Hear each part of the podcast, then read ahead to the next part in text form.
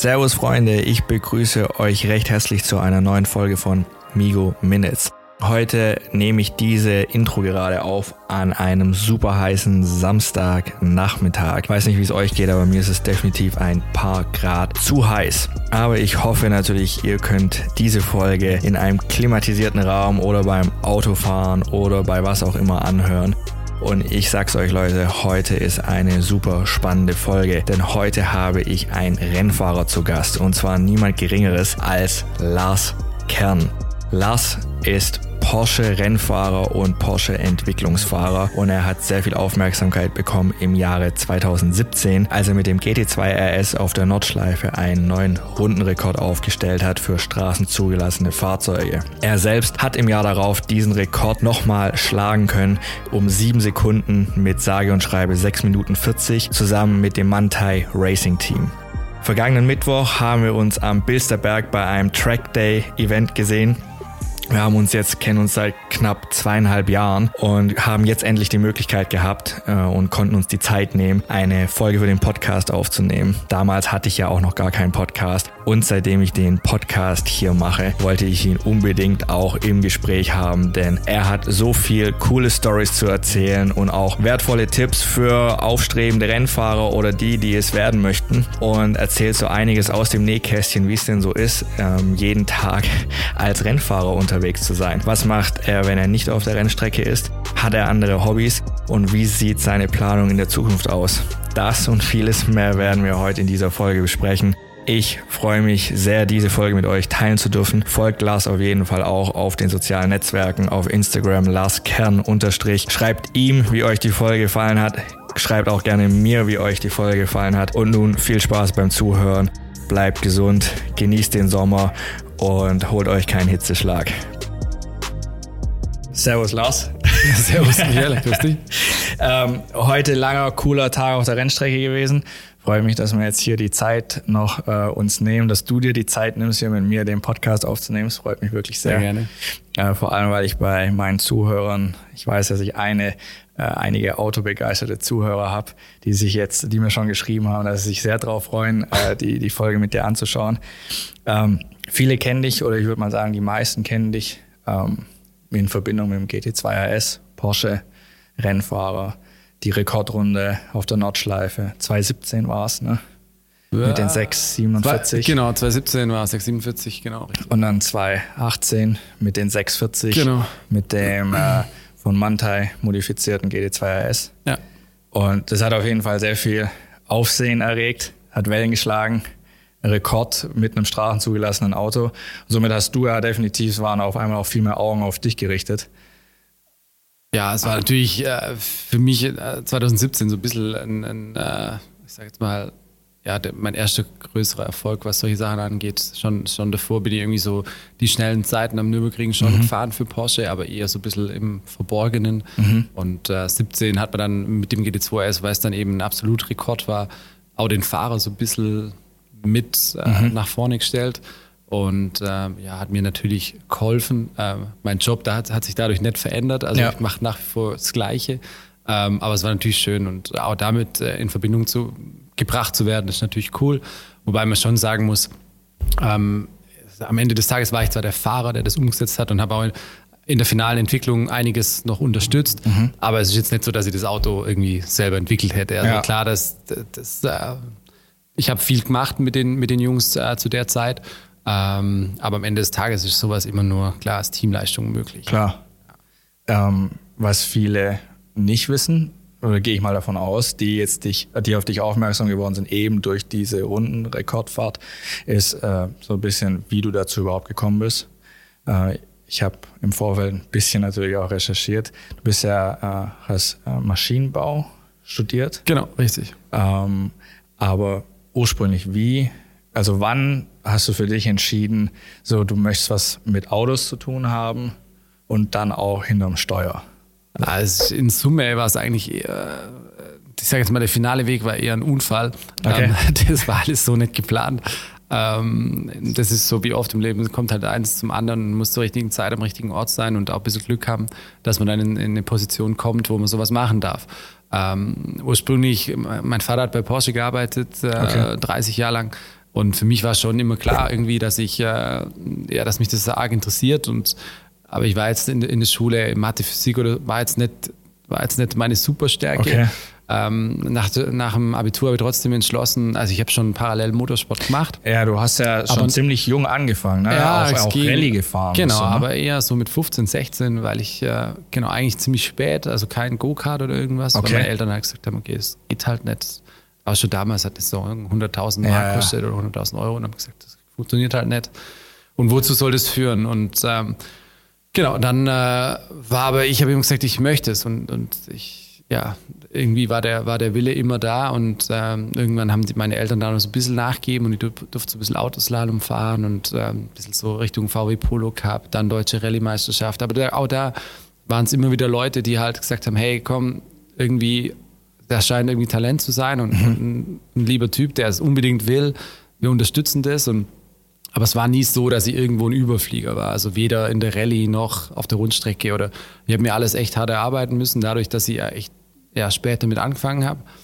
Ähm, musste immer ein super intaktes Umfeld haben, weil halt das Selbstbewusstsein dadurch, dass ich es nicht schon seit 20 Jahren gemacht habe, ja. halt schon eher fragil war.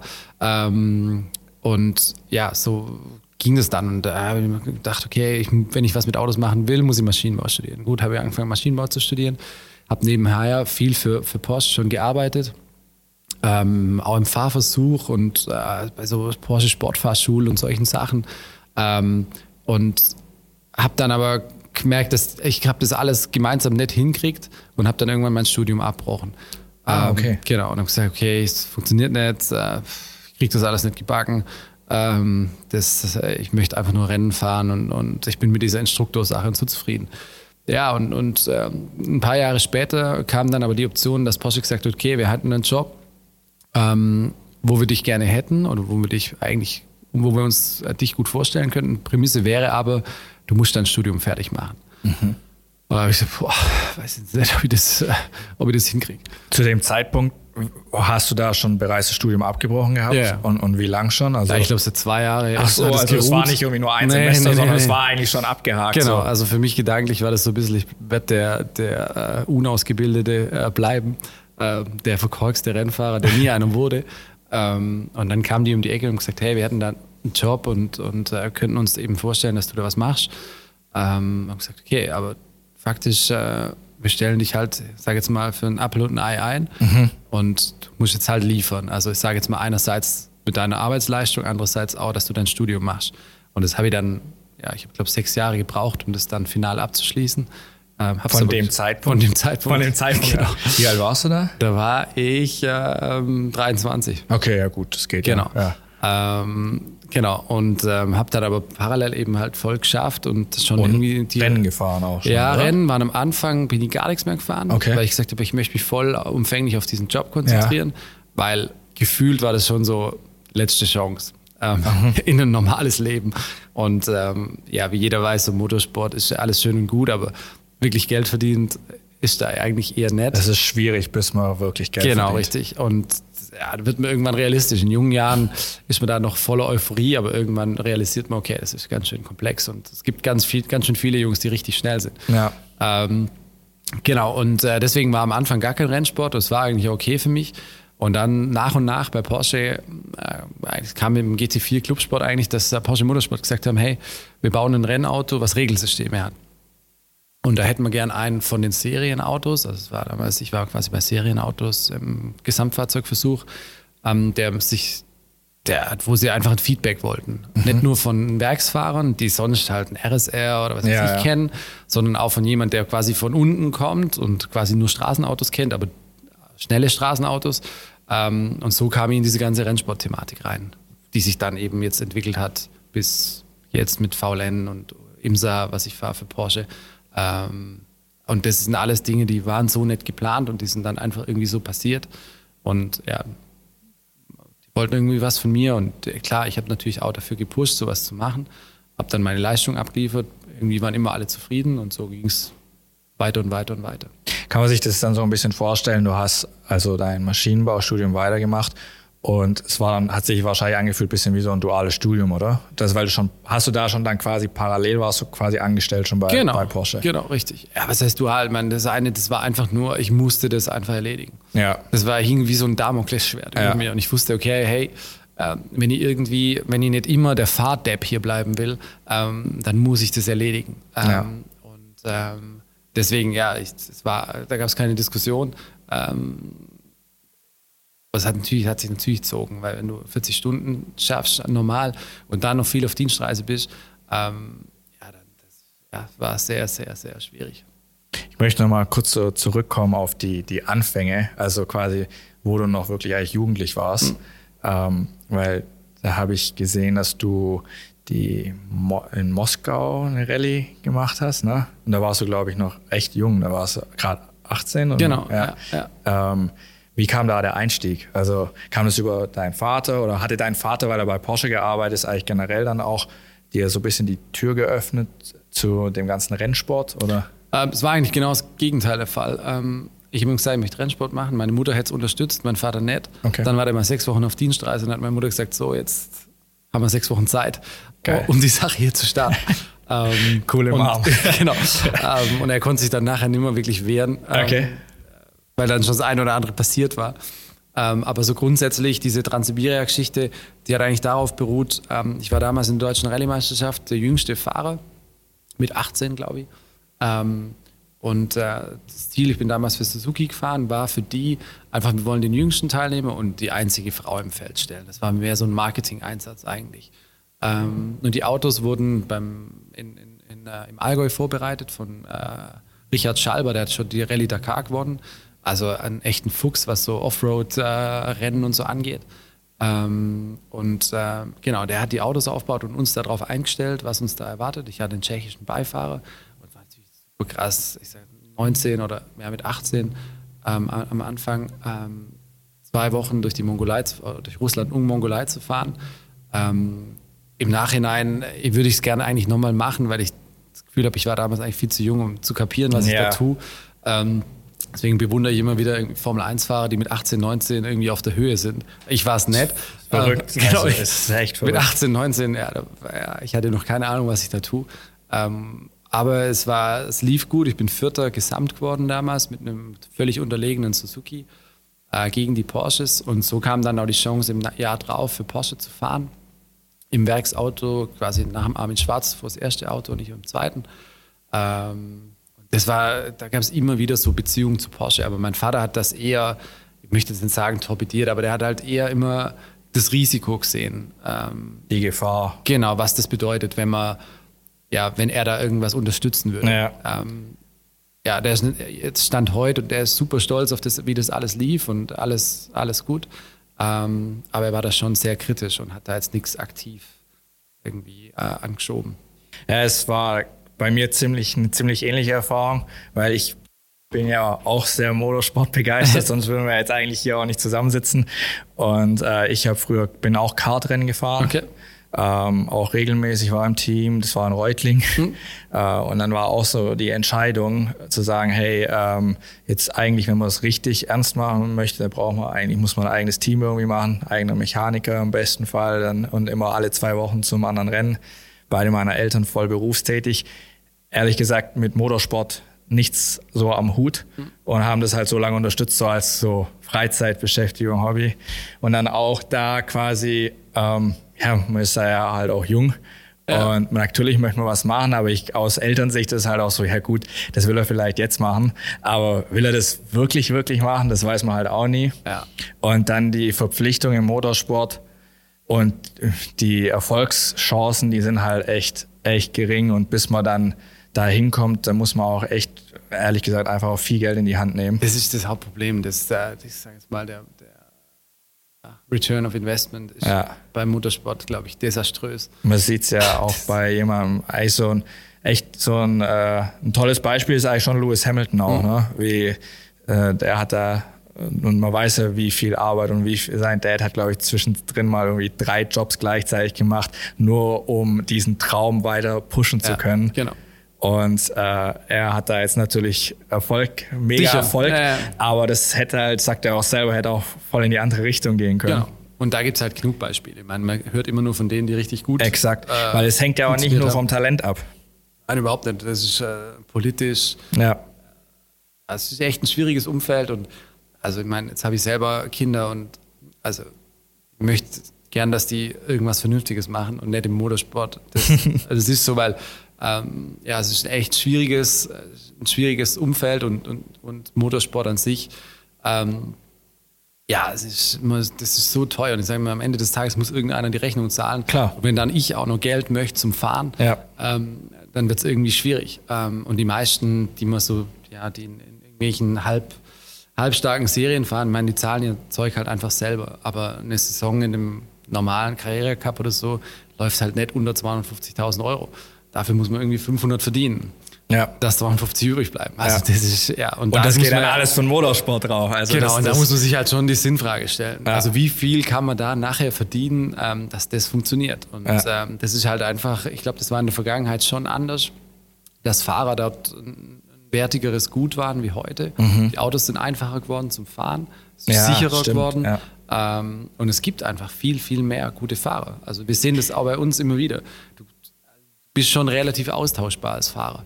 Ähm, Sei schon verrückt, ne? Ja. Wenn man, also um mal hier den Zuhörern auch noch ein bisschen Kontext zu geben, wo wir jetzt gerade sind. Wir sind ja am Bilsterberg und äh, ich hatte heute, äh, darf ich äh, sagen, das dritte Mal das Vergnügen beim Lars im Auto mitzufahren. Und jedes Mal aufs Neue ist es äh, absolut verrückt und ich bin eigentlich schon einiges gewohnt. Würde auch sagen, ich fahre selber eigentlich auch relativ zügig. Aber beim Last mitzufahren, natürlich das Auto ist fantastisch von Mantai auf jeden Fall, aber ohne der Person hinterm Steuer wird es trotzdem nicht so agieren. Und da jetzt die Worte von dir zu hören, dass du sagst, ein Fahrer heutzutage ist schon so fast austauschbar, das ist eigentlich schon verrückt, ne? Ja, aber es ist so. Also ich sehe das bei uns, äh, jetzt bin ich ja, ich könnte zum Werksfahrerkarte, aber ich meine, ich arbeite relativ viel mit ja. den Jungs zusammen ähm, und da haben wir halt ein Niveau, das ist unglaublich. Also da, ja, du kannst eigentlich jeden immer irgend, also die sind individuell komplett, äh, nicht, nicht komplett, aber ziemlich austauschbar untereinander. Ähm, und da braucht sich keiner einbilden, dass er der eine ist, der unersetzlich ist. Also das ist auch ein bisschen, ich meine, solche, solche äh, Heroenbilder, wie es von Walter Röhrl gibt, ja. dieser eine, das gibt es nicht mehr. Nee. Ähm, und es wird auch, der Personenkult ist bei so Fahrerthemen auch total untergegangen. Weil Schade immer, eigentlich, oder? Ja, weil immer das Auto halt im Vordergrund steht. Ja. Die Marketingabteilung für die ist natürlich, die wollen Autos verkaufen und keine ja. Fahrer, weil den gibt es nur einmal. Man ähm, sagt ja nicht umsonst, win on Sunday, sell on Monday. Genau, richtig. Ja. Und ähm, das ist, ist äh, ich sage jetzt mal, Fluch und Segen an, an, an, auf beider Seite. Für die Unternehmen ist es natürlich toll, wenn sie, wenn sie aus so, sagen wir, aus so einem Fahrerkader wie bei uns schöpfen können, die irgendwie 18, 19 Werksfahrer haben, die eigentlich alle auf dem allerhöchsten Niveau performen.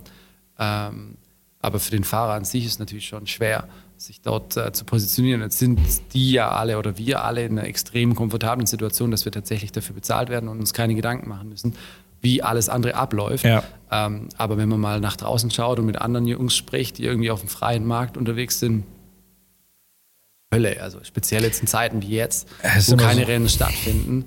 Ähm, ja, da immer so eine graue Zone zwischen Hobby und Job dann, ne? Genau, richtig. Ja.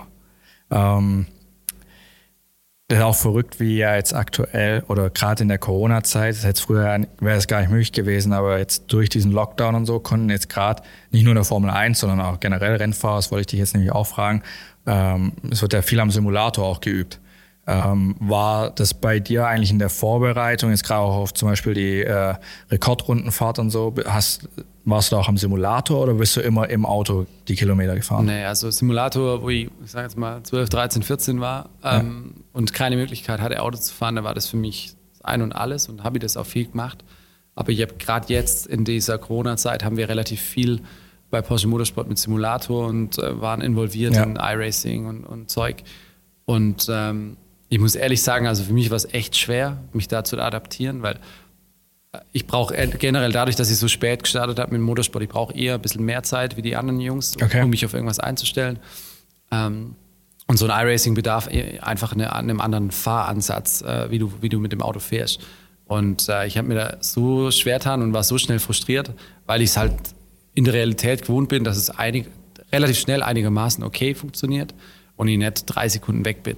Also auf einer Strecke wie jetzt auf dem Bielster Berg, wenn wir jetzt hier unser bester Werksfahrer kommt und der fährt drei Sekunden schneller wie ich, dann würde ich halt morgen echt kündigen.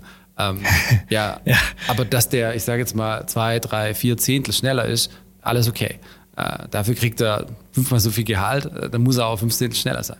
Ähm, aber wie gesagt, bei diesem iRacing, wenn du dann gegen irgendwelche 16-Jährige, die halt, äh, die halt den ganzen Tag vor dem Dings sitzen, ähm, zwei, drei Sekunden kriegst, da bist du relativ schnell frustriert. Das denke ich mir.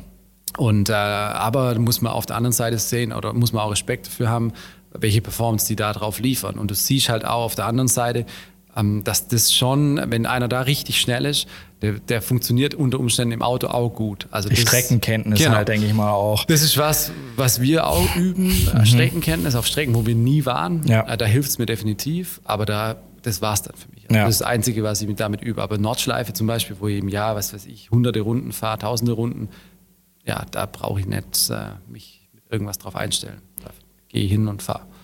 Was, was ich an der ganzen Geschichte cool finde, ist, dass jetzt gerade so, so junge Jungs wie Verstappen oder so, gerade in der Corona-Zeit halt auch so gesagt haben, hey, so an die Community, Fans raus, hey, ich bin jetzt online, hm. können gegeneinander fahren. Ja. So, das ja. ist natürlich schon ein cooler Aspekt, ja. so was wieder eigentlich schon so diesen, ich will es nicht Fahrerkult, aber so die Nähe zum Fahrer und so schon wieder eigentlich herstellen. Nur auf eine andere Art und Weise halt. Ne? Definitiv, aber man muss halt, ich meine, so ein Verstappen ist 21 oder ich weiß es nicht. Genau, der ist verdammt jung. Ähm, aber zum Beispiel bei uns auch im Umfeld sind halt viele Fahrer, die sind Mitte 20, Ende 20, haben Familie. Das erste Mal in ihrem Leben haben sie Zeit, weil sie sonst ganz Jahr nur ja. von A nach B reisen und quasi, ich meine, wenn wir in den USA zum Beispiel fahren, wir fliegen dienstags hin, kommen montags zurück und dann kommt das nächste Rennen. Und da gibt es manche, die fahren im Jahr zwischen 20 und 30 Rennen. Die sind nie zu Hause. Und ähm, jetzt hätten sie mal eine Chance gehabt, zu Hause zu sein. Und da gab es bei uns auch viele, die gesagt haben, hey, hör zu, ich nutze die Zeit jetzt für was Positives und kümmere mich um meine Familie und bin einfach auch mal Mensch und nicht nur Rennfahrer. Ja. Und möchte auch mal von allem anderen nichts hören. Also wie gesagt, so ein Verstappen, da denke ich mir, hey, äh, der ist halt ja, jung, der, der ist noch so nicht so verbindlich. Ja, der ist so, ja, ja, genau, der ist das so, ich finde es cool. Aber ich für, meinen, für meine Person, ich war einfach auch mal froh, ähm, eine Zeit lang nichts mehr mit der Sache zu tun zu haben. Voll. Ein bisschen Abstand zu gewinnen und dann bist du auch wieder fokussierter und motivierter. Weil du wirst irgendwann das tritt, ich bin jetzt seit acht Jahren da bei Porsche und du merkst halt schon irgendwann mit der Zeit, es tritt so ein bisschen, nicht nur nicht zufrieden, aber so ein bisschen eine Sättigung ein, dass du halt, ja, du machst es schon so und es ist geil und macht Spaß. Aber es ist nicht, dass du den Hunger hast, wie du, wie du, wie du angefangen hast. Und ähm, wenn du so ein bisschen Abstand wieder hast, dann nährt, finde ich, nährt es das wieder ein bisschen. Ähm, deswegen, ich finde, mir hat es gut getan, ein bisschen mhm. Abstand zu haben. Und ich war dann echt scharf drauf, wo es dann wieder losging und das erste Mal wieder ja. im Rennauto saß. Ja, auch ein interessanter Aspekt, den wahrscheinlich jetzt gar nicht so viele, an den gar nicht so viele jetzt als erstes gedacht hätten, dass man so, wie, wie wenig Zeit eigentlich mal als dann Rennfahrer hat. Und das muss man ja sich eigentlich auch überlegen, wenn man so den Traum hat, ähm, egal ob es jetzt Profi-Rennfahrer ist oder Werksfahrer bei Porsche ja. zu sein, ähm, dass wenn man dann die Möglichkeit bekommt, dann der Zeitplan auch echt äh, strikt ist. Genau, ich meine, es ist Fluch und Segen, wenn man so einen Vertrag kriegt. Ja. Natürlich ist das das, auf was man immer hingearbeitet hat, aber man verabschiedet sich auch so ein bisschen vom, ja, vom Rest, weil man weiß halt schon, was das, ja, und da gibt es nicht, mir geht es heute nicht gut oder ich habe heute einen schlechten Tag, das ist vorbei. Also, ja, du bist in dem Moment, äh, du musst immer liefern. Ähm, und klar war das immer dein Traum, da, das zu machen, aber der Druck ist natürlich dann äh, erheblich höher und, und ja, du hast für nichts anderes mehr Zeit. Also dein Fokus ist nur noch die Fahrerei generell Thema Leistungsdruck, Vorbereitung auf so ein Rennen. Hast du da, hast du ein Ritual oder hast du, wie gehst du mit der Sache um? Weil ähm, für die, die dich jetzt nur aus dem Auto kennen, wir kennen uns jetzt schon ein bisschen besser, äh, Lars ist ein extrem lockerer, gechillter Typ. Und die Story muss ich kurz erzählen von letztem Jahr, als du hier auf dem Bilsterberg die äh, Rekordfahrt gemacht hast mit dem GT2 RS. Da war gerade äh, Mittagspause, wir haben zusammen Mittag gegessen.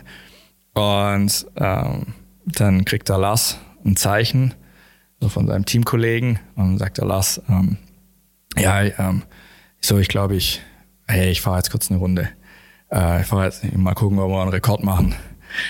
Und wir gucken alle gespannt hier von der, so von der Erhöhung von der Terrasse zu, wo wir auf die Rennstrecke gucken können.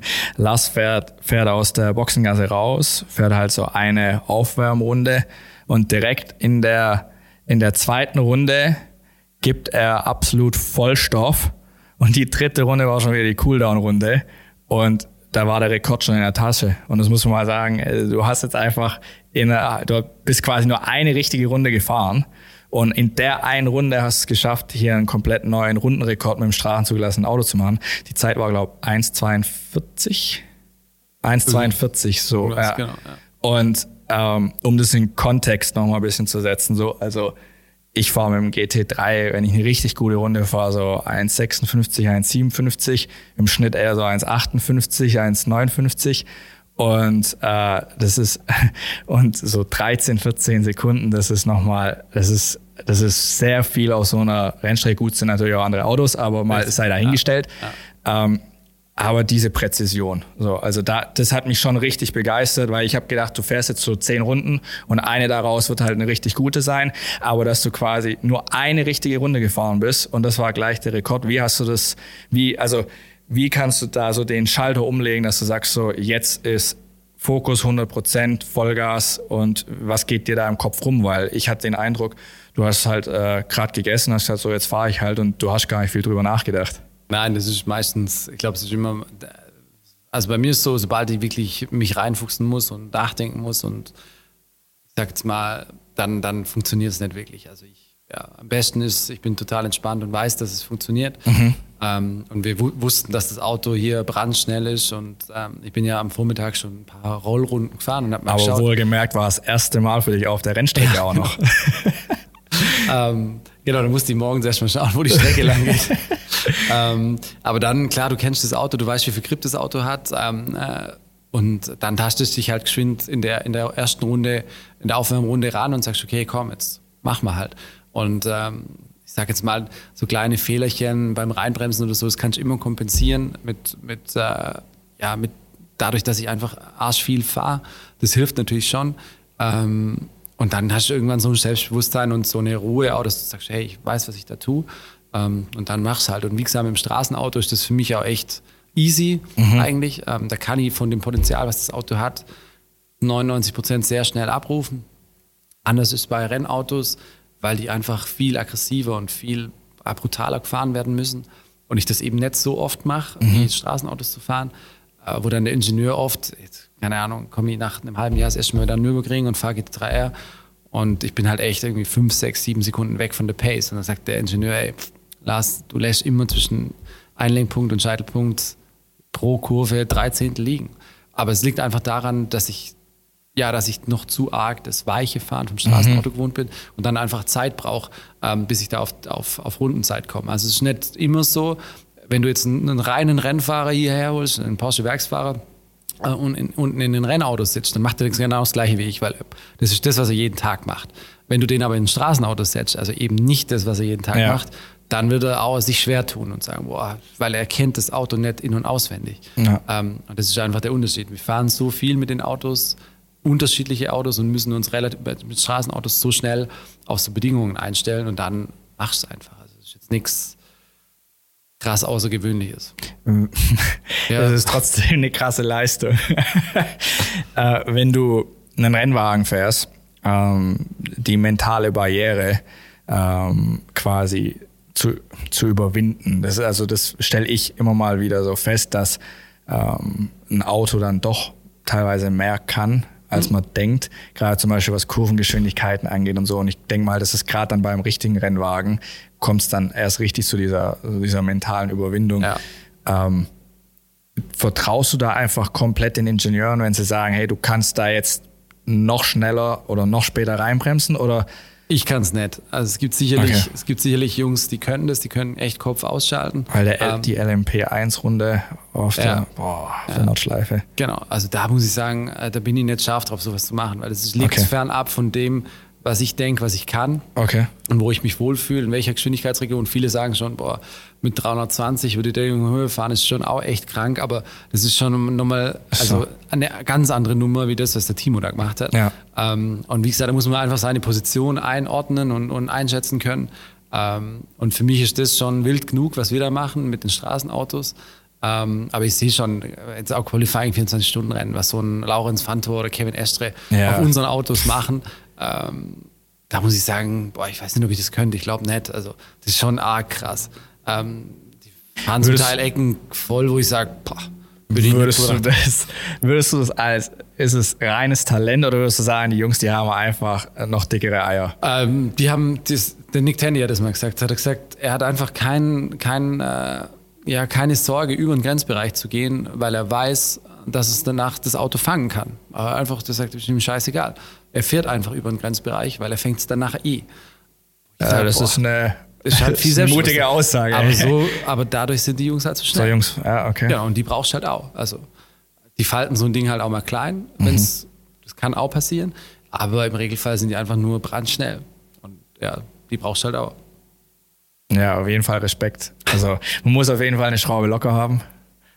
Ja, um, sicher ein Stück weit, aber wie gesagt, meine, wir haben schon viel Vorbereitungszeit ja. und wir fahren viel mit den Autos. Es ist nicht so, dass wir so einen Rundenrekord auf der Nordschleife mein Berg in Ehren ist eine, eine, komplexe Rennstrecke, aber es ist halt ist nicht vergleichbar mit Nordschleife. Nee, das ist ähm, und dass du da, da gehst nicht vorbei und fährst einen Rundenrekord. Nee, das funktioniert ja, nicht. Genau. Ja. Weder ich noch das ist ja eigentlich eine Landstraße. Genau, richtig. Ein, ja. Ein bisschen breitere Landstraße, ja. ohne Gegenverkehr. Aber sonst ist, äh, ja, da muss man sagen, okay, da nimmt man sich ein bisschen Zeit. Ähm, und äh, dann funktioniert es auch. Und die 640 damals, das war keine Mörderrunde. Das war, wir haben einfach nur das abgerufen, was wir eh wussten, was geht. Also Denkst du, da wäre noch mehr gegangen? Ja, im Nachhinein schon, weil äh, es wurde dunkel schon. Also wir wollten ja. eigentlich eine halbe Stunde vorher fahren, ähm, wo es noch hell gewesen wäre. Mhm. Ähm, und wir sagen, also wir sind uns schon sicher, es war immer das Ziel, unter 400 Sekunden zu bleiben. Ähm, hat nicht funktioniert. Ähm, am Anfang war es ein bisschen so enttäuscht irgendwie, dachte, hey, wir haben das Ziel nicht erreicht. Ähm, aber irgendwie steht es jetzt schon seit, weiß nicht, zwei Jahren fast. Also scheinbar ja. war es doch nicht so ja, schlecht. muss erstmal jemand nachmachen. Wie kam das denn, dass du zum ausgewählten GT2 RS-Fahrer wurdest? Also das, wie, wie, wie war dieser Entscheidungsprozess? ja? Nein. Ursprünglich war es so, dass halt, ähm, die haben ja gesagt, okay, für so Straßenautos und da ist der Lars vielleicht nicht so verkehrt. Ähm, und dann äh, für die finalen Abstimmungssachen auf der Nordschleife bin ich gefahren. Mhm. Und dann für die Rekordfahrt hat man gesagt, okay, man nimmt den Nick Tandy, weil er halt einer der Irrsten ist bei uns äh, und auf der Nordschleife brandschnell. Ähm, und dann habe ich eigentlich so ein bisschen Hand geholt und gesagt, hey, ich würde aber auch gerne fahren. Und dann haben die gesagt, ja, klar, kannst du machen, also kein Problem. Aber der, die Erwartungshaltung war schon, dass der Nick schneller ist. Und dann kam der halt irgendwie aus Tokio oder weiß nicht, von irgendeinem Rennen zurück und ist davor 919 gefahren und kam da halt an und ist in diesen GT2 eingestiegen und war in der ersten Runde, ich glaube, 25 Sekunden zu langsam. Und dann hat gesagt, ich komme überhaupt nicht klar, weil er halt kein Abtrieb, keine, kein Grip für ihn. Es hat ja, ja, das eine hat mit dem anderen gar nichts zu tun. Und äh, da hat er sich nach und nach daran tastet, hat aber natürlich viel weniger Runden fahren können wie ich, weil ich ja schon die Wochen davor ja. mit dem Auto getestet habe. Und äh, dann am Tag der Rekordfahrt hat sich das Ganze, glaube innerhalb von anderthalb Sekunden abgespielt, was ich nachher schneller war wie er. Und abends bei mir hat er dann gesagt, hey, fair, Glückwunsch. Er hat gesagt, er, er ging eigentlich davon aus, er kommt hier vorbei, fährt einen Rundenrekord und fliegt wieder nach England. Sagt, jetzt bist du halt du gefahren. Ähm, aber er war total fair und, und, und hat sich für mich gefreut. Weil es für, mich, für ihn wäre es nur ein kleiner, ich sage jetzt mal, ein kleiner Haken gewesen, mhm. den er gesetzt hätte. Und für mich war es natürlich schon eine große Sache damals. Du hast gesagt, äh, dass sich jetzt gar nicht so viel für dich verändert hat, ne? Sei, ja. Also durch diese Rekordfahrt. Aber du bist auf jeden Fall auch, auch äh, Entwicklungsfahrer doch beim, GT, beim 992 GT3 zum Beispiel. Äh, generell muss man, muss man, sagen, äh, diese Entwicklungsfahrer, also ich bin per se jetzt von Jobbeschreibung kein Entwicklungsfahrer, sondern ich werde eben dafür missbraucht in, in Unternehmen. Ich sage immer, mich kann jeder buchen, der genug auf seine Auftragsnummer hat ähm, und einen driftigen Grund hat, den mhm. mein Chef als solchen versteht. Ähm, und wenn einer sagt, egal welche Baureihe, und sagt, hey, wir hätten den Lars gern für was auch immer schnell ums Eck fahren oder weißt du, Kuckuck, ähm, dann wird darüber diskutiert, ob das Sinn macht, dass ich das mache und dann unterstütze ich das. Also ich habe keine Baureihe, wo ich sage, ich gehöre zum GT3-Entwicklungsteam oder mhm. keine Ahnung. Also ich sage immer, ich bin eigentlich, ja, man muss es so verstehen, dass ich am, am, im, im Finale ein erweiterter Sensor bin, der irgendwie den Jungs versucht zu erklären, was ich denke, was das Auto macht ähm, und dadurch, dass ich eben nicht so eine Monster-Rennsport-Vergangenheit habe und vielleicht auch nicht das Riesen-Monster-Talent wie die anderen Jungs, kann man, glaube ich, bei mir relativ gut werten. Wenn ich gut klarkomme, dann kommt eigentlich ein Kunde auch gut klar. Ähm, und ich glaube, dass, das, dass wir das gut nutzen können und gut nutzen. Ähm, ja, weil ich relativ nah am Kunden bin oder am Journalisten oder keine Ahnung, weil ich muss mich extrem wohlfühlen, dann mhm. kann ich schnell fahren. Aber wenn ich mich nicht wohlfühle, dann bin ich viel zu langsam. Wohingegen ein Werksfahrer, dem kannst du auch drei Räder ans Auto schrauben, der fährt trotzdem schnell. Daraus kannst du also nichts lesen. Ähm, und ich glaube, dass man das, dass man deswegen mich dafür nutzt, äh, für diese ganzen Entwicklungsgeschichten. Ja, auch cool, weil so jemand braucht man auch. Korrekt, so, genau. Äh, Aber wie ich sage, wir kennen alle unsere Position. Ich sage, wenn es ein 24-Stunden-Rennen, Qualifying oder was weiß ich gibt, dann müssen andere in das Auto sitzen. Also das sehe ich so und das sehen auch die Verantwortlichen so. Deswegen ist gut, jeder kennt so seine Position. Also deiner Meinung nach, wer sind so die in dem ganzen Rennsportbereich, wer sind so die, würdest du sagen, so die, die talentiertesten Fahrer? Weil man sagt ja so gern manchmal so, die, die Rallye fahren, die sind schon, die kannst du eigentlich in jedes Auto irgendwie reinsetzen. Oder findest du, oder findest du, es ist mehr Training so? Ähm, ich weiß nicht, das ist eine Mischung aus Talent, Wahnsinn, ähm, weiß nicht, also bei uns gibt es halt schon die, die angesprochenen, so Kevin Estre oder Nick Tandy, die ähm, ja, aber der, quasi, wenn es nachher darum geht, sind die halt alle irgendwie auf, äh, auf, auf einem ganz, ganz engen äh, Level. Und äh, sage jetzt mal, Nordschleife im Regen oder so, da entscheidet sich, genau, da siehst du dann, okay. Nordschleife im Regen. Aber auch da kannst du dann sagen, okay, der eine ist einfach nur mehr Risiko gegangen. Also da ist mit Talent und Wahnsinn, das liegt da echt eng beieinander. Und da kannst du nicht sagen, der ist besser. Einer hat mal einen besseren Tag, einer hat mal einen schlechteren. Mich fasziniert immer wieder äh, MotoGP, muss ich ehrlich sagen. Ja, voll. äh, wenn ich das sehe, weil ich sag mal, mein, wir sitzen in unseren GT3R rein und ich sag mal, klar, physisch ist das schon anstrengend, aber wenn du dich ein bisschen fit hältst, alles okay. Also das ist jetzt nicht, nicht Jungs, völlig bekloppt. Aber, aber die Jungs auf den Motorrädern ne? ist ein bisschen eine andere Nummer. Ja. Deswegen habe ich da echt Respekt. Die fahren den Apparat halt mit dem ganzen Körper, ja. wo wir halt einfach nur fest drin hocken und ein bisschen lenken und, also, und ein bisschen an den Pedalen spielen. Ja. Ähm, und ja, die hocken halt bei 330 im Freien. Spannend. Wie siehst du mittlerweile die Formel 1? Ähm, faktisch das ist nach wie vor das Krasseste, was es gibt. Ähm, die Dominanz von Mercedes ist natürlich ein bisschen, bringt ein bisschen Langeweile ins Geschäft, glaube ich. Hilft der ganzen Sache nicht so richtig, dass sonst niemand gewinnen kann. Ja. Ähm, aber sonst, ich meine, ich gucke es nicht regelmäßig, aber jetzt, wo jetzt nach Corona, wo es wieder losging, habe ich natürlich geschaut und guckt, okay, wie sieht es dieses Jahr aus? Und die, auch die Vettel-Sache oder so verfolgt man natürlich. Guckt, hey, äh, das ist irgendwie, ich glaube, der einzige Deutsche Verbliebene noch. Ja. Ähm, natürlich drückt man da die Daumen und freut sich, wenn der. Weiß gerade gar nicht, ob der Nico Hülkenberg wieder zurückkommt. Nee. Ich weiß, weiß gerade auch nicht. Der fährt mit dem GT2 SMR übrigens auf den Nordschleife. Hat er sich gekauft. Geil. Geil. Ja, der also genießt jetzt, glaube ich, auch erstmal. Genau, also wenn Sie einen Formel-1-Rennfahrer ja. ähm, das Auto kauft, das wir abgestimmt haben. Das, das sagt was aus. Ja, ja ich habe früher, hab ich, bin ich glaube für jedes Formel-1-Rennen so auch nachts aufgestanden. Mhm. So, das gerade noch in der Schumacher-Zeit, das war für mich so das ja, Ultra. So äh, auch einfach, man muss auch ganz ehrlich sagen, also das sage ich einfach mal so, die Motoren, der Sound und so, das war halt einfach anders nochmal damals. Ich weiß es nicht, was es war, ob, ob man das als Kind einschätzen konnte. Ähm, ja. Aber es ist irgendwie schon war so. mehr Magie irgendwie genau, da drumherum. Ne? Ein bisschen so. weg. So, wobei, und jetzt, ich muss sagen, mein Interesse hat sich wieder so ein bisschen geweckt, tatsächlich so durch Netflix. Okay. Mit, ja, äh, mit der Formel Drive 1 to Doku, Survive, Drive to Survive, wo man mal ein bisschen Einblick hinter die Kulissen bekommen hat, das, was überhaupt da abgeht. Das hat das Ganze schon äh, irgendwie spannend gemacht, wie man auch sieht, wo da die Stränge gezogen werden. Ne? Das ist, und wie, man denkt ja eigentlich, ein, ein, jemand, der es in die Formel 1 geschafft hat, so ein Fahrer, der ist so, ähm, der kann so einen Haken setzen, der hat so erreicht und der ist abgesichert. Ah. Und da hat man erstmal nochmal mitbekommen, so, hey, jetzt vielleicht für die Saison, aber pff, du kannst ja. nächstes Jahr auch wieder äh, vor nichts stehen und keine ja. Perspektive haben.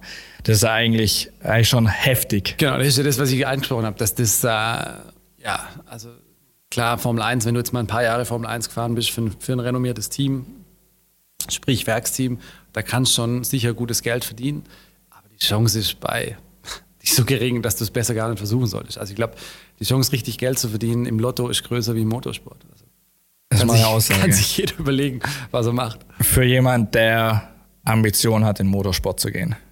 Ja, was es würdest, so. was, was würdest du der Person auf den Weg geben? Weil oh. du bist ja eigentlich, muss man schon sagen, ja eigentlich auch ein Sonderfall, dass da du relativ spät ja noch den Einstieg ja. gefunden hast, obwohl du den Traum schon sehr jung hattest. Du hast ja, glaube ich, in Weisach hast du, glaube ich, so eine Anekdote gesagt, dass du, weil du wohnst ja nicht weit von dort entfernt, ja. dass du hast als Kind so die Geräusche gehört von der Rennstrecke und ja. hast dann gesagt, so, das möchte ich später auch mal machen. So. Ja, aber das war so weit weg. Also, ja. Genau, weil ich auch gar nicht wusste, wie kommt man da dazu? Ja. Wie läuft es ab? Und, und äh, die, das ist die Schwierigkeit im Rennsport. Ich spreche auch viel mit jungen Fahrern oder, ja. und, und versuche denen auch ein bisschen die Realität beizubringen, weil die oft so sind wie ich in jungen Jahren und sagen, boah, kann ich nur, weiß was ich. Also haben ganz falsche Vorstellungen von dem, was da passiert. Ähm, es ist wirklich schwierig. Ich finde tatsächlich die, diese Elektro-Geschichten echt spannend. Formel weil, und so. Ja, weil ja. die Hersteller da einfach wieder bereit sind, das Geld pushen. zu investieren. Genau. Das ist ein neuer Ansatz und den müssen eigentlich junge Fahrer nutzen in meinen Augen, weil auf den anderen Schienen, ich sage jetzt mal GT3 oder LMP oder was weiß ich, die Nummer ist durch. Also da hast du die besten Fahrer, die sind schon da. Ja. Da braucht jetzt keiner meinen, dass er da vorbeigeht und irgendwas reißt. Aber ich glaube, dass man in, in, in solchen Bereichen Formel E und da wird es sicherlich auch irgendwelche Markenpokale bald geben. Ähm, ich glaube, da kann was passieren. Da bietet man neue, interessante Flächen für Sponsoren, ähm, die sich vielleicht mit, mit erneuerbaren Energien so identifizieren möchten. Ähm, das sind ganz andere Ansätze wie früher einfach ein Aufkleber vom, von einem Metzger vom, vom äh, Nebenort auf sein Auto zu kleben. Ähm, das ist überholt. Es geht alles nur noch über, über ich sage jetzt mal, Netzwerken. Äh, Social Media. Ähm, und äh, wie gesagt, ich glaube, dass so Elektromobilität da echt eine Chance ist für junge Fahrer. Und äh, sieht es ja, es gibt schon E-Card-Serien und so, so, Geschichten.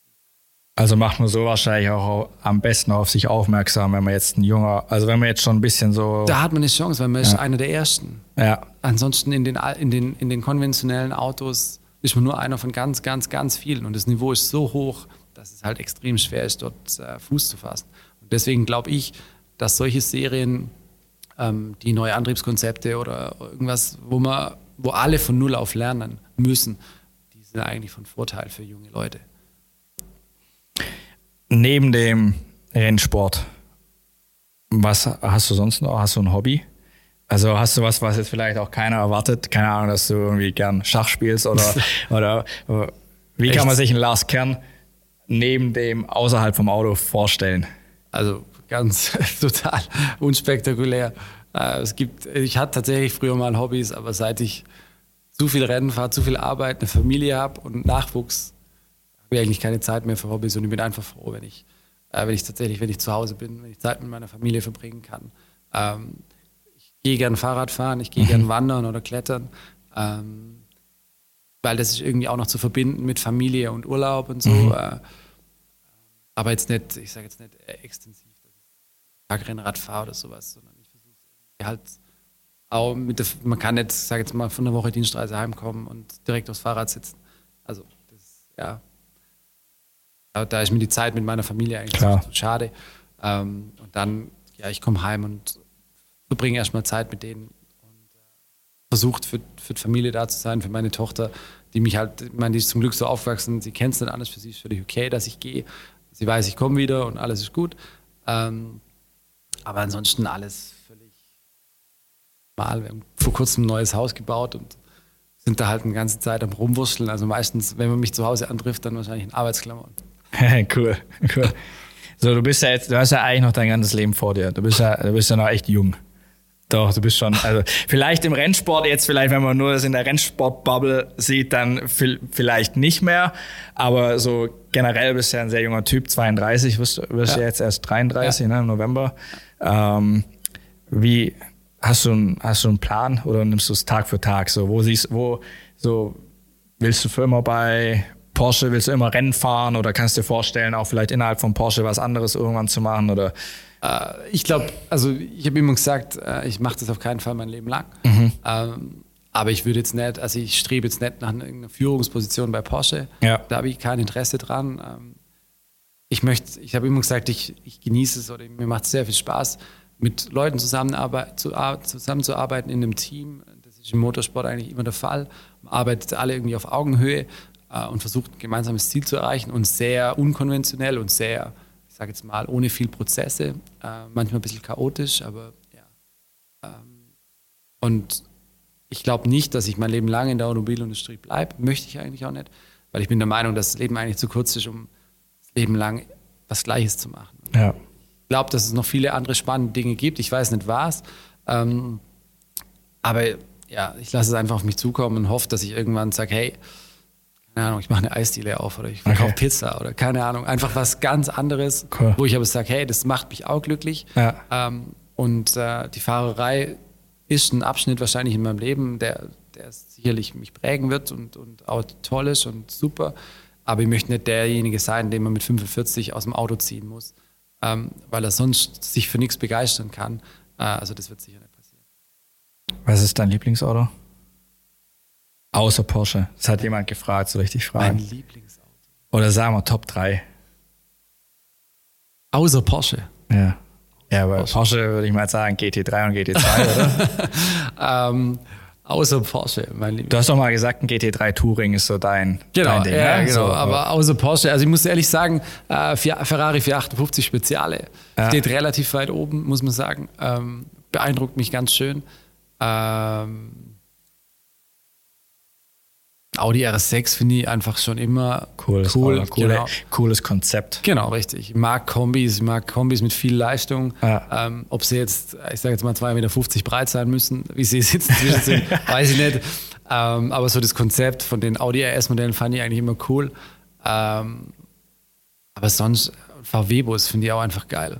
Also es muss, es muss nicht immer nur komplett ja. äh, ja, ich mag auch effiziente Autos. Also wenn ich jetzt mhm. irgendwie einen Mietwagen habe oder so, ich schaue dann, ey, wie braucht der Apparat und wie schnell muss ich fahren, dass der Verbrauch irgendwie okay ist. Und, das ist irgendwie eine interessante äh, Gemeinsamkeit, die einige Rennfahrer berichten, ne? dass sie so im Privatleben, im Alltag eigentlich so also dann so, sowas ausprobieren. Ja. So, weil, weil die Frau fragt auch, sagt auch oft, also keine Ahnung, vor fünf, sechs Jahren oder so, da bin ich schon auch schneller gefahren auf der Autobahn, aber jetzt selbst wenn ich von irgendwie jetzt heute Abend hier heimfahre, ja. also ich werde nicht über 200 fahren, weil ich ja. einfach, ich werde telefonieren, die halbe Fahrt wahrscheinlich, äh, Musik hören und einfach ein bisschen ja, nachdenken und, und, und ja, einfach, man hat den Kopf irgendwann auch voll mit Rennerei, Familie und ja, man ist dann auch nicht mehr gewillt, irgendwie da irgendwie ein Risiko einzugehen, sondern auch für sich und für die anderen und fährt dann einfach entspannt da nach Hause. Ähm, dann muss ein Auto einfach auch komfortabel sein, ähm, eine gute Freisprecheinrichtung haben ähm, wie gesagt, so ein VW-Bus, wo, wo du alles reinpacken kannst, vom Fahrrad übers Kind, über völlig egal. Ich warte immer noch drauf, dass irgendwie mal einer einen VW-Bus, einen modernen VW-Bus macht mit richtig Leistung. Sowas wäre eigentlich geil. Es das gab doch mal, es gab, ich habe mal, das ist jetzt aber auch schon bestimmt zehn Jahre oder so her, da hat doch mal so ein Tuner ein GT3 Tour oder ja, und GT3-Motor ja. und den irgendwie den Hubraum vergrößert ja. und den in äh, VW-Bus reingebaut. Ja. Ist doch auch mal, ist da nicht Walter Röhrl oder so damit sogar ja, da Runde gefahren? Da gab es irgendwie einen Bericht, ich glaube bei Grip oder Aber so. Aber wie gesagt, sowas finde ich eigentlich schon geil und auch was jetzt Elektromobilität oder so angeht, ich muss ehrlich sagen, auch so ein Taycan, echt geiles Auto, aber was alle Hersteller vom Tesla, das sind alles, ich sage jetzt mal, relativ kleine, kompakte Autos. Ähm, einfach ein VW-Bus, ein elektrischer VW-Bus mit genug Reichweite, der irgendwie Retro-Style, mhm. das wäre mega. Ich denke ja. mir immer, hey, die Autos, die ich mir wünsche, die gibt es irgendwie so gar nicht so richtig. Klar, also für die Rundstrecke haben wir alles, Klar. was wir brauchen, ja. aber so für den Rest denke ich mir immer, hey, gäbe es ja, gäb's eigentlich noch viel, was man, was man machen könnte. Denkst du, die ganze Elektrogeschichte, dass das so das Wahre ist, dass da so wirklich so die Zukunft drin liegt? Muss ich ehrlich sagen, ähm, ich habe aufgehört, drüber nachzudenken. weil ähm, du wahrscheinlich die ganze Zeit auch gefragt wirst. Ja, nee, nicht nur deswegen, weil's, weil das so viele Einflussfaktoren sind, mhm. äh, die weder ich noch die meisten anderen beeinflussen können, ja. dass äh, mir nichts anderes übrig bleibt, ähm, als zu sagen, hey, zu wir machen das so, wie es jetzt gerade gefordert wird. Ja. Ähm, und wir haben hochbezahlte Chefs und Vorstandsvorsitzende, die sollen das entscheiden. Und deren Entscheidung muss ich nachher mittragen. Und äh, ja, da hörst du irgendwann auf, alles zu hinterfragen, weil sonst wirst du irre. Ob da jetzt Wasserstoff oder am Ende des Tages. Äh, Kombination. Keine Ahnung. Genau, weiß ja. ich nicht. Das müssen Experten und irgendwie hält sich dann jeder von Experten und bildet sich ein Urteil drüber. Ich muss sagen, so ein Elektroauto, so ein Taycan, ich kann mir eigentlich kein cooleres Alltagsauto vorstellen. Ja. Für lange Distanzen hast du natürlich ein Problem. Ich glaube, das ist halt noch der springende Genau, Punkt, warum sich bisher noch nicht so richtig durchgesetzt hat. Ja. Dass es halt äh, der Punkt ist, so ja, ich habe 600 Kilometer vor mir und ich will halt auch nicht mit 80 auf der rechten Spur fahren. Genau. Und dann einfach auch, was passiert mit dem Auto? Wenn ich das jetzt kaufe, heute für 150.000 Euro, Wie viel ist es ist das in drei Jahren noch wert? Kann ich das Ding irgendwo in, in den See schmeißen? Ja. Oder ja, was mache ich mit dem Ding? Ja. Ähm, ist die, geht die Entwicklung so schnell weiter, dass das Auto quasi in fünf Jahren nichts mehr wert hat? Ähm, oder stagniert es jetzt ein bisschen? Keiner weiß es so richtig. Und ich glaube, dass das auch ein Problem ist für die Kunden, dass die nicht so richtig greifen können, was da gerade passiert. Ähm, Ja, ich meine, das basi- also müssen gerade halt die sogenannten Early Adapters sein, ne? die halt bereit sind, so das jetzt halt einfach zu machen, auch Ja. das Geld dafür hinzulegen. Aber ich denke, das wird schon noch eine Weile dauern, bis sich halt so, wenn es sich durchsetzt, dass es sich dann halt irgendwann Ja, aber durchsetzt. es ist halt, wenn du jetzt siehst, dass du quasi, ich sage jetzt mal, kleine Elektroautos drei Jahre lang fahren kannst und dafür Geld kriegst, ähm, verrückt, dann muss man sich fragen, also wie die Wertschöpfungskette von so einem Auto das- aussehen soll. ja. Ähm, das sehe ich schon kritisch. Also ich habe natürlich auch ein E-Up bestellt. Ja. aber in Summe, weil ich halt auch sage, okay, von mir sind, sind in Firma zehn Kilometer, aber man muss sich schon die Frage stellen, wie sowas funktionieren soll. Ähm, und ob, die, ob das so Sinn macht, dass die Politik da so in die Wirtschaft eingreift. Ja, wird man sehen. Was, was ja interessant ist jetzt durch die ganze Corona-Sache, durch den Lockdown und so, äh, ist ja der Verkehr deutlich zurückgegangen. Ne? M- Kann man auch gespannt sein. Manche sagen ja, dass so die Automobilindustrie so von, der, von dem Output, der so end, bis Ende 2019 noch da war, das war schon eine richtige Peak eigentlich, Ja. dass es vielleicht auch gar nicht mehr auf die Peak zurückkommt, weil ähm, so Themen wie zum Beispiel Homeoffice und so hat sich ja jetzt durch die ganze Sache auch mehr durchgesetzt. Manche überlegen sich, brauchen wir überhaupt noch zwei Autos in der Familie oder reicht eins? Ja. Ähm, es, ist, es werden ja alles Themen sein, die da auch Einfluss drauf haben werden in Zukunft. Definitiv. Also es wird Thema alle, Carsharing. Ja, es wird alle Firmen treffen, dann muss ich sagen, ich glaube, da sind wir in einer sehr, sehr positiven Ja. äh, Situation, weil ja, wir auch nur einen sehr, sehr kleinen Teil des Marktes Klar. bedienen. Mercedes oder so trifft da schon viel härter. Ja. Ähm, nein, aber da wird sich sicher was verändern. Aber es ist okay, es hat sich immer irgendwas Ja. verändert und ja, Ich denke, man muss müssen wir alles mittragen. sein, so. Genau, richtig. Was steht dieses Jahr noch für dich an? Ähm, hängt jetzt tatsächlich so ein bisschen von, von der ganzen äh, Corona-Thematik ab. Ähm, der Plan ist ähm, 24 Stunden Nürburgring. Dann ähm, wären noch drei Rennen in den USA dieses Jahr. Ähm, da muss man einfach schauen, wie die, wie die Situation USA weiter ausschaut. Ja. Mein Team, für das ich fahre, ist in Kanada, für die ist es auch super schwierig mit USA. Ähm, ist alles ziemlich, ziemlich äh, kompliziert. Wahlen stehen an. Ja, aber am Ende des Tages sage ich, ja, ich nehme es so, wie es kommt. Äh, Ich kann es eh nicht, kann es eh nicht ändern. Mich bringt es auch nichts, da jetzt da mit dem Kopf drüber zu madern. Ähm, ja, wir sind soweit alle gesund. Ich hoffe, wir bleiben alle gesund. Ähm, und äh, hoffe, dass äh, so eine zweite Welle, äh, wie sie zum Teil äh, angemahnt wird, nicht kommen wird. Ja, oder vielleicht nur ähm, in gewissen Gebieten und dass es dann nicht nochmal einen kompletten Lockdown gibt, sondern Genau. so regional vielleicht. Genau, weil ich glaube, die Wirtschaft, speziell mittelständische die Unternehmen oder zweite Welle, pff, das Ja. wäre schwierig. viele Selbstständige, ich glaube, die werden das Gastronomie nicht schaffen. auch und Genau, das Ganze. ja. Ähm, eine Frage habe ich noch zum Rennen, bevor wir, bevor wir dann langsam zum Ende kommen. Und zwar gerade Thema 24-Stunden-Rennen. Das ist ja schon nochmal eine, eine ganz andere Herausforderung, wie jetzt, sage ich mal, einen Rundenrekord irgendwo zu fahren.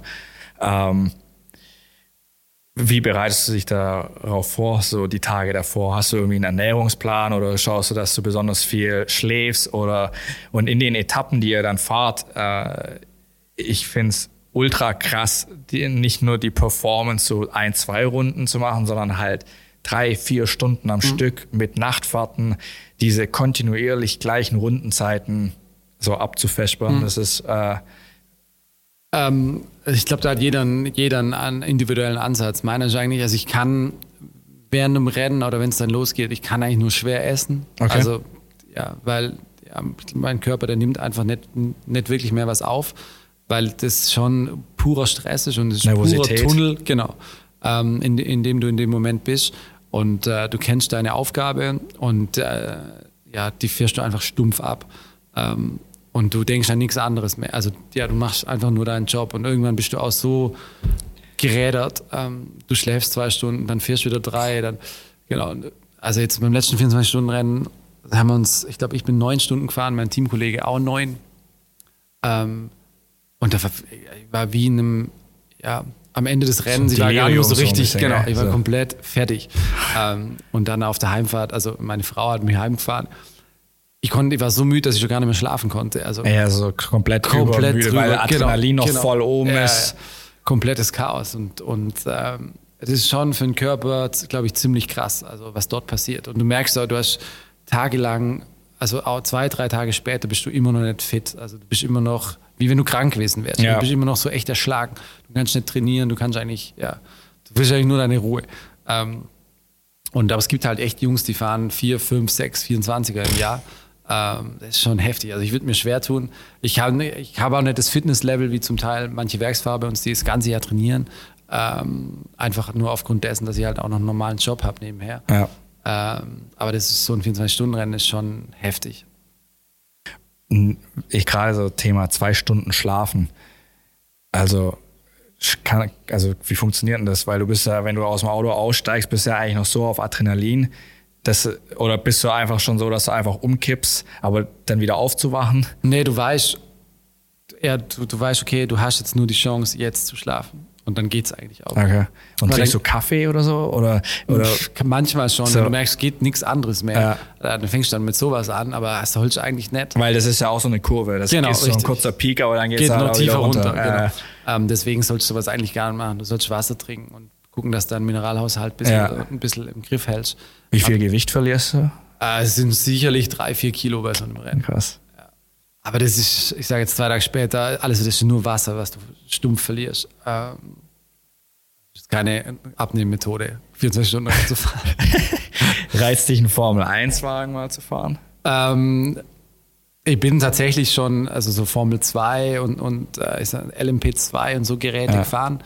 Ähm, es ist schwer, das ist einfach von, von einem Grip-Level und von allem ein Niveau, wo man sich in meinen Augen rantasten sollte, dass man auch wirklich was damit anfangen könnte. Also dadurch, dass ich nie Formelautos gemacht mhm. habe, äh, glaube ich, würde ich mir extrem schwer tun mit sowas. Ähm, klar wäre sowas immer reizvoll, einfach nur ein Häkchen zu setzen und sagen, hey, habe ich mal gemacht. Aber ich glaube, es bedarf. Aber ist jetzt nicht sowas, so was definitiv so auf der Bucketlist Nein, eigentlich ist. nicht. Nee, die Themen, die auf meiner Bucketlist, Bucketlist stehen, die habe ich eigentlich erledigt. Was ähm, steht denn noch so drauf? Äh, eigentlich, ich wollte immer mal 24-Stunden-Rennen Nürburgring auf einem Werksauto ja. fahren oder auf dem Werksauto, auf dem Mantai-Auto. Und das wird tatsächlich dieses Jahr passieren. Ähm, Geil. Das war was, wo ich, ja, wo ich immer dachte, das ist so weit weg. Also, das wird eh nie passieren, kann gar ja. nicht passieren. Ähm, ein und Daytona, so Sachen, wo du sagst, hey, ja. Le Mans, denke ich schon, ist immer noch ein Traum, möchte ich unbedingt mal fahren, bin ich noch nicht gefahren. Ähm, keine Ahnung, ob es passieren wird. Äh, auch da, mein, ich kümmere mich da nicht aktiv drum, wenn Porsche irgendwann sagt, hey. Wenn es kommt, dann kommt's. Korrekt, genau. Cool. Wenn nicht, fahr weiter am Nürburgring. Sehr cool. Damit würde ich sagen, ähm, beenden wir das hier auch. War mega cool mit dir äh, zu sprechen, bisschen mehr mal über dich zu erfahren. Ähm, ich kann nur sagen, mega bodenständiger Typ dafür, dass du so viel Erfolg in dem Bereich hast und das Ganze immer noch so locker siehst. So, das finde ich, finde ich mega cool und auch definitiv äh, Vorbildsfunktion für nicht nur aufstrebende Rennfahrer, sondern generell für Leute, die Erfolg haben und dann trotzdem so auf dem Boden bleiben, finde ich sehr cool. Ähm, danke, dass du dir Zeit genommen hast. Danke, hat mir Spaß äh, gemacht. Danke. Und äh, ich hoffe, ich bin mir sicher, wir sehen uns regelmäßig bald wieder auf der Rennstrecke. Wenn wir uns vor dem 24-Stunden-Rennen nicht mehr sehen, wünsche ich dir ganz viel Erfolg. Schön. Genieße es, insofern das geht. Ja. Und erhol dich danach gut und weiterhin bei allem viel Erfolg. Und wenn du die Eisdiele aufmachst, dann will ich da auf jeden Fall vorbeikommen. Ich sag dir Bescheid. Danke. Danke dir. Mach's gut.